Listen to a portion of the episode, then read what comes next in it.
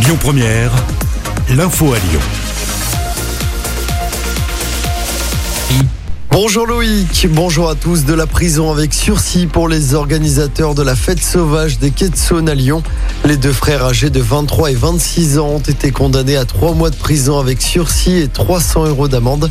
Le 30 mars dernier, souvenez-vous, environ trois personnes s'étaient rassemblées pour une fête sauvage Quai de la Pêcherie à Lyon. Leur avocate dénonce une décision pour l'exemple. 8 ans de prison contre le principal agresseur de Jérémy. Jérémy, ce jeune homme de 22 ans qui avait été plongé dans le coma après avoir été violemment agressé. C'était en décembre 2019, ça s'était passé devant l'hôtel de ville. Le deuxième prévenu qui n'avait pas donné de coup à Jérémy écope, lui, de 6 mois de prison avec sursis.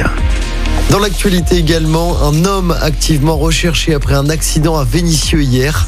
Une femme de 38 ans qui traversait une avenue a été percutée par une voiture. Cette dernière l'a traînée sur plusieurs mètres. Le conducteur a ensuite pris la fuite. La victime a été prise en charge dans un état grave. Son pronostic vital est toujours engagé ce matin. Une enquête est en cours.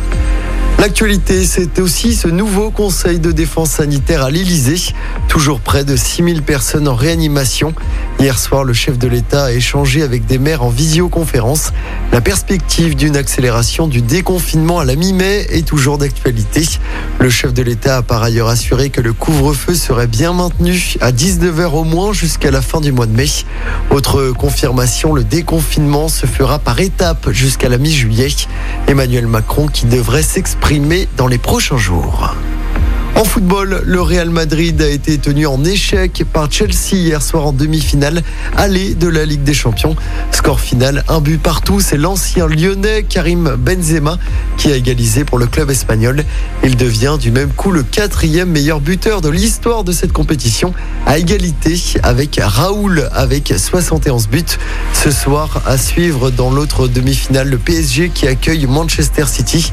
Coup d'envoi de ce match à 21h au Parc des Princes.